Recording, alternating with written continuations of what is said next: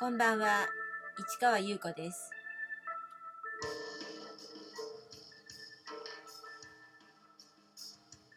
4月4日日曜日、詩人はささやく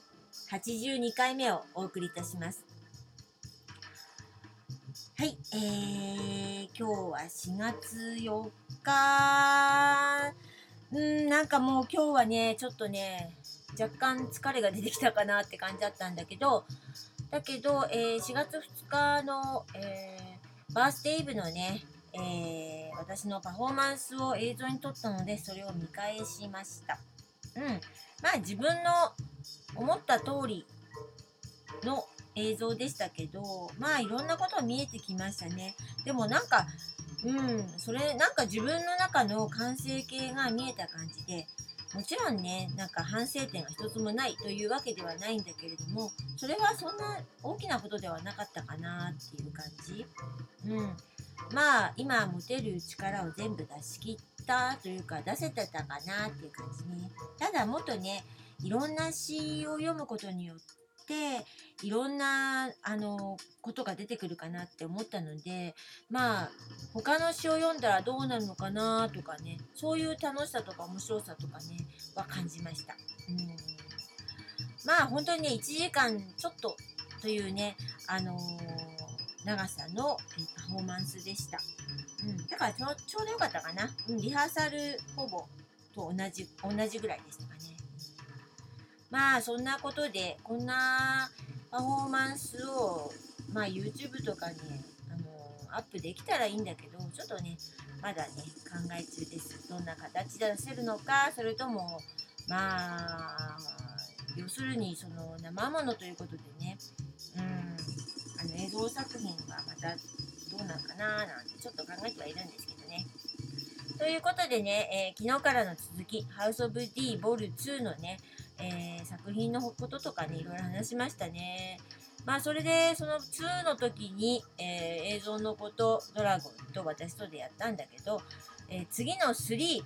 4月の末あたりに開催する時のメンバーが、あのー見に来まして、あのー彼ら、彼女たちにね、あの、DM をね、渡すという話で、呼んだんですけど、あのみんなは、あの、はがきサイズだと思ったわけ。ところがね、あの、情報量がね、すごくてね、うん、だって、1,2,3,4,5,6,7,8人プラス、あの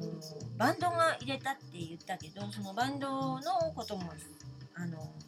載せたいし、あと、映像の子がいたから、あ、今度はね、あの、映像作品として出すんですよ。グラフィックじゃなくてね。一人いたので、映像作品のタイムスケジュールとか、そういうのと、バンドのタイムスケジュールとかね、いろいろ載せなきゃなんなかったの。だから、えーね、A4 サイズのね、チラシにしました。両面で、カラーで。オレンジ色が、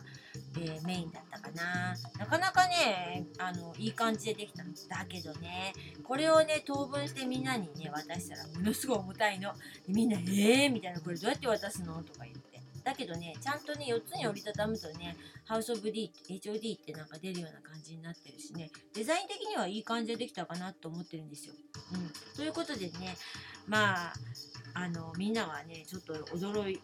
たんですけど、まあ、とにかく私、驚かすの結構好きなので、そう思ってたけど、なんかこう来ましたみたいな感じが結構好きで、あ本当にみんなちょっとね、驚き半分、ちょっとどうなのみたいな感じになっちゃったりすることもあるんですけど、基本的にはこういうことを楽しめないと、あの、グループ展っていうかな。まあ、私の作ったハウスオブ D は楽しめないかな、やれないかなっていう感じではあるのね。ということでね、えー、4月末に向けてね、私もね、作品をなんか作るわけ。だけど、えー映像作品、えーコラージュとかをやってる、コラージュじゃなくて、あの、あれですか。あのー、3人組ですよね。1人だけがね、映像をやる。で、あと2人はグラフィックで参加するっていうことで、また、あの、4月に向けて彼らもね、作品を作るわけですよ。うん、でね、そういうのを準備あるんだけど、私はね、ここでまたね、あのー新宿のプロムナードというね、地下道のね、ああのガラスケース？でそこに展示するっていう、あのそういうあの募集を見ましてで応募するのね。でそれでまあ一応通りまして審査が。で出れることになったんだけどそのなんかあのなんだよえっとな何月がいいかみたいなところになってで4月になっちゃったのよねでそれで私はあのその作品も作ることになるわけ。うん、でねそれはねあのタイトルはね「ボムシティ」って言います。でポエムスターボエムボムシティポエムスターっていう感じであの発表するんだけどこのボムシティっていうのはあのハウス・オブ・ディーンのボール1でやったねあの壁を1枚で表と裏であのポあのポスターみたいな感じでコラージュしたってちょっと話したと思うんですけど、うん、そこにねボムシティっていうね看板みたいにつけたの。うん、で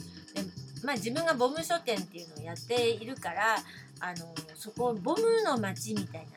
な、うん、そういうイメージでそこのなんか通りにある壁にポスターが貼られてるっていうイメージでその時発表したのねそれをあの今度はポエムスターっていう形であのもっといろんなあの